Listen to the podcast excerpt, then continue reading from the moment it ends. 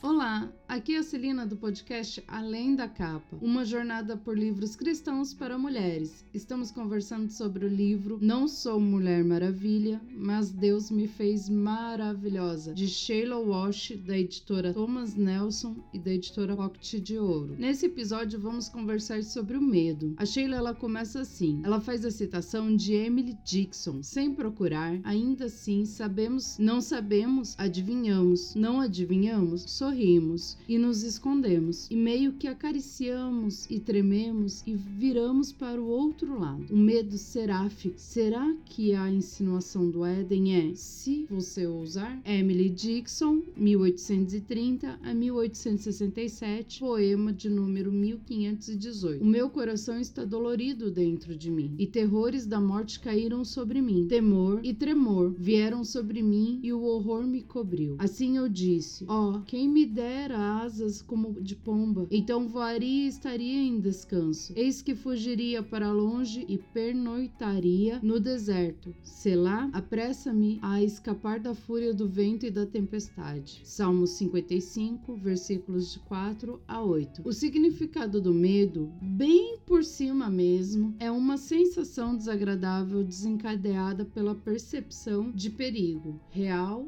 ou imaginário Pode ser algo que esteja acontecendo realmente ou algo da nossa mente. E eu me peguei é, pensando sobre isso depois que eu li esse capítulo e eu percebi que muitas vezes o meu medo ele vem muito da minha imaginação, vem muito das coisas que às vezes eu assisto. Então vem de um filme que eu assisti numa noite escura, alguma coisa do tipo. Aí tem aquela sensação parecida com a do filme, só que me cria o medo. A Sheila ela diz que ele pode se manifestar no mundo desconhecido do e se. Eu adorei essa teoria dela do e se, que acontece muito comigo.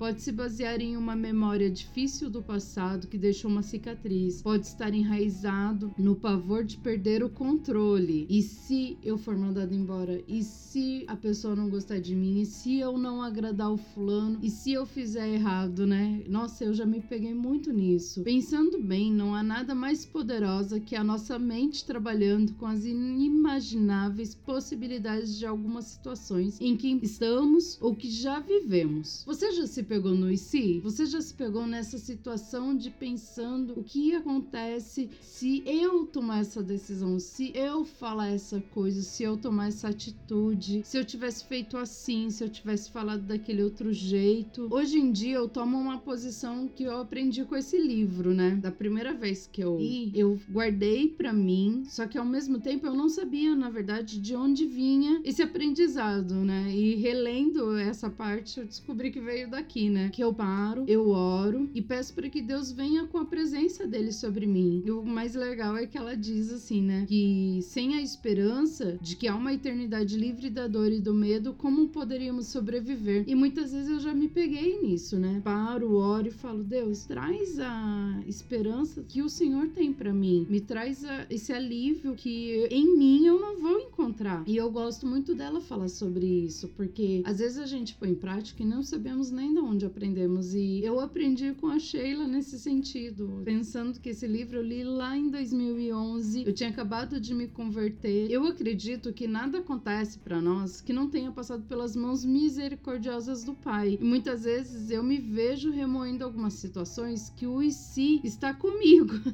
Você já fez isso? E eu percebi que eu e você, nós podemos alinhar os nossos desejos aos desejos de Deus e lembrar que a graça já foi prometida a nós e é independente do que aconteça. Deus está conosco. Essa é a certeza que nós temos que ter todos os dias. E a palavra dele diz, né, para nós: não andem ansiosos por coisa alguma, mas em tudo pela oração e súplicas e com ação de graça apresentem seus pedidos a Deus. E a paz de Deus que excede todo o entendimento guardará os seus corações e as suas mentes em Cristo Jesus. Filipenses 4, 6 e 7. Ela também fala do medo que vem do pecado pecado cometido, que normalmente esse isola a gente. Esse, na minha visão, é o pior tipo de medo, porque é aquele que a gente fica pensando que se alguém descobre, se o nosso líder descobre, se o nosso chefe descobre, se o marido, o namorado, a mãe descobre aquilo que nós fizemos, e se eu não for perdoada, e se eu não conseguir a remissão que eu sinto que eu preciso. Ela fala uma coisa que eu achei muito legal. A gente tem que lembrar lembrar que o pecado é a junção do e si e do isolamento. O pecado ele nos isola e ele traz sobre nós um julgo que não nos pertence, porque nós já fomos perdoados, já fomos redimidos, então ele não pertence a nós. Eu acho muito interessante essa parte que ela fala que ele nos isola e realmente ele nos isola, né? Ela fala da passagem da multiplicação de cinco pães e dois peixinhos. Gente, eu amei. Eu vou tirar um print dessa passagem inteira e vou colocar no stories do Instagram. Segue lá, é Celia underline CSA, pra vocês lerem. Ela fala sobre a passagem da multiplicação de pães dos dois peixinhos. Tudo que o menino fez foi entregar a Jesus o que ele tinha. E depois eu fico imaginando o menino só observando tudo aquilo acontecer. Você imagina quanto ele ficou maravilhado de ter participado daquele momento, não somente de entregar, mas de ver tudo aquilo que ele deu na mão de Jesus e o que Jesus fez. Tudo que ele fez foi entregar. Ele entregou tudo que ele tinha. A Sheila ela traz isso para nós, né? E ela fala assim: quando entregamos tudo a Jesus, viramos espectadores das nossas próprias histórias. Espera-se que apareçamos com o que quer que Deus tenha preparado para nós naquele dia e confiamos que vai ser suficiente. Nós precisamos lembrar: nosso Pai nos envia cada dia exatamente o que precisaremos para enfrentar as coisas que vamos encontrar naquele dia. Além disso, durante o dia, os eventos da nossa vida nos surpreendem, mas não surpreende a Deus, não surpreende a Ele. Quando nós estamos encarando o imaginável, não importa o que seja, ofereça um pouco de fé e coragem que você tem. Quando você não está preparado para o que está acontecendo naquele momento, entrega um pouco de fé e coragem para Deus. E Ele vai fazer tudo o que for suficiente. Nós precisamos confiar, né? Nós precisamos ter sabedoria, não é para nós, mas nós precisamos ter sabedoria para entregar a Deus tudo aquilo que realmente nos perturba. Ela fala também que o medo pode nascer de uma experiência real que nos deixou marca, uma traição, um luto inesperado no passado nosso, né? Que nós vivemos realmente aquilo. E normalmente essas experiências não permitem que nós vivemos o novo de Deus, né? Aproveitemos o que Deus mandou, né? Nós muitas vezes temos o medo de que a história se repita, né? De que a traição aconteça novamente, de que nós temos o medo de perder as pessoas que amamos. Então isso pode criar um muro entre nós com os, as outras pessoas e entre nós com Deus, né? E sem perceber, nós começamos a duvidar de que Deus pode fazer algo novo e algo diferente daquilo que nós já vivemos, né? Ela fala também que o medo pode vir de um sentimento de desamparo, mesmo que nenhuma mulher maravilha queira admitir isso, mas temos o terror de perder o controle. E esse medo faz de nós as controladoras do mundo. Quem nunca quis controlar a vida no total? Eu abrir mão, mas eu já quis controlar tudo. E todas as vezes que eu decidi das situações abrir mão daquilo, Deus tomou a frente e foi as melhores coisas que aconteceram nas nossas vidas. Eu falo nas nossas porque a maioria das vezes são coisas que mexem dentro do meu casamento ou mexe dentro da minha família, dos meus pais, das minhas irmãs, né? O que temos que lembrar é que devemos levar todos os nossos medos, independente de qual ele seja, à luz da presença divina. Eles não irão tornar uma proporção maior, diferente. Quando entregamos tudo, até o real e o imaginável, até aquilo que a gente acha que nós conseguimos administrar, nas mãos de Deus, ele traz a luz e ele traz aquilo que nós muitas vezes imaginamos que era impossível de fazer acontecer, somente passamos a olhar de uma maneira diferente. Sheila diz que isso trouxe vida no ser dela. E eu comecei a perceber que os meus medos, quando eu entrego ele ao Senhor, eu passo a olhar e a tratar eles de maneira diferente. Aceitei que Deus não vai me rejeitar, ele não vai me abandonar por causa do que eu sinto. Percebi que eu podia escolher ter relacionamentos com pessoas cujo o caráter revelasse a integridade dela. Comecei a fazer as pazes com a verdade de que amar as pessoas sempre traz um elemento de risco risco, mas não se pode viver de outro jeito. Mas se estamos amando a Deus e estamos repousando em Sua graça, a dor não vai nos destruir. O véu do medo que está em nosso armário pode ser colocado sob a supremacia de Jesus, pois ele nos ensina a andar de mãos abertas, confiando que está no comando e que nos ama. Não se espera que nós treinemos para abandonar tudo que tememos perder, mas que nos treinemos na graça de Deus e no poder do Espírito Santo a apresentar todos os nossos medos ao nosso Pai. A nossa preocupação não vai mudar o futuro, só vai nos roubar a alegria do presente. Ela não vai nos trazer uma bênção, mas ela vai roubar a nossa alegria do de hoje. A bênção de amanhã é amanhã, não é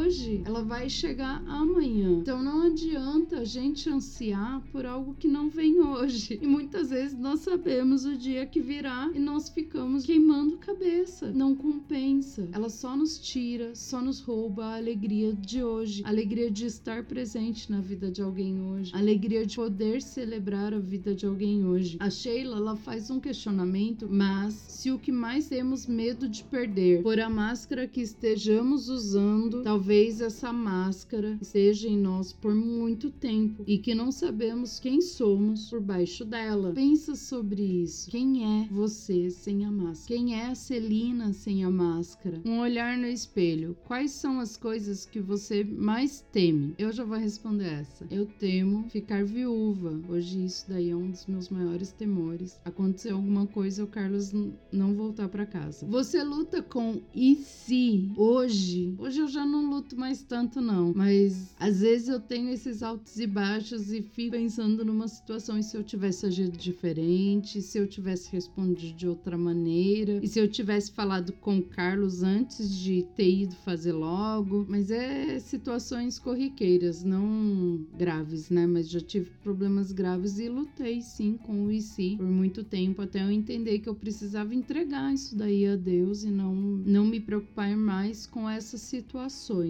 Eventos no passado a deixam com medo do presente? Não, hoje em dia não. É, o 30 semanas me ajudou muito a, a entregar o passado, a falar do passado sem ter medo do que virá no futuro, sem igualar o que eu vivi no passado e o que eu estou vivendo no presente. Estar no controle faz você se sentir mais segura? Antigamente minha resposta seria sim. Hoje não. Hoje eu estar fora do volante da minha vida, hoje eu estar fora do controle da minha vida me traz segurança, porque eu sei quem me leva aos lugares. Eu sei quem cuida de mim. Eu sei que Deus jamais me colocaria em uma situação aonde fosse me prejudicar, aonde não seja um processo ao qual eu estarei crescendo, amadurecendo, estarei melhorando, terei meus comportamentos é, melhorados, qualidade de vida, mas já foi um tempo onde eu me sentia assim segura, onde estar no volante da minha vida fazia com que eu me sentisse melhor. Eu aprendi que eu nunca estou no controle da minha vida e essa é a melhor situação que eu posso viver. Esse é o melhor dia que Deus tem para mim hoje. Isso me faz ver de outra maneira. Deus me colocar e me tirar de situações é muito melhor do que eu entrar em situações e eu mesmo tentar sair, porque muitas das vezes quando eu me coloco em situações são problemas e tentar sair dos problemas sem colocar Deus é mais problema ainda. Eu me coloquei em algumas situações as quais hoje eu ainda carrego algumas frustrações, mas eu entendi que isso daí foi quando eu quis tomar o controle da minha vida. Então, colocar nas mãos do Senhor e deixar que realmente Ele faça foi a melhor decisão que eu tive. Então, eu não me arrependo de deixar com que Deus tome controle da minha casa, da minha vida, do meu casamento, dos meus estudos, do meu trabalho. Oração do armário. Pai, confesso que às vezes sou tomada pelo medo. Algumas vezes nem entendo de onde ele está vindo. Ensina-me a fazer com que os meus medos sejam entregues a vós. Em nome de Jesus, que eu oro e agradeço. Amém. Amados, é isso. O episódio vai ser mais curto, vai ser um capítulo por episódio, então teremos mais episódios para não demorar tanto para sair. Deus abençoe vocês, tenham uma boa semana. Pode me mandar um e-mail no podcast ponto além da gmail.com.br. Aproveita e indica o podcast para outras pessoas ouvirem. Me manda uma mensagem e estamos juntos. Daqui para frente temos mais alguns capítulos desse livro para conversar e vai ser arrasador e um grande ensinamento para nós. Deus abençoe e até o próximo episódio.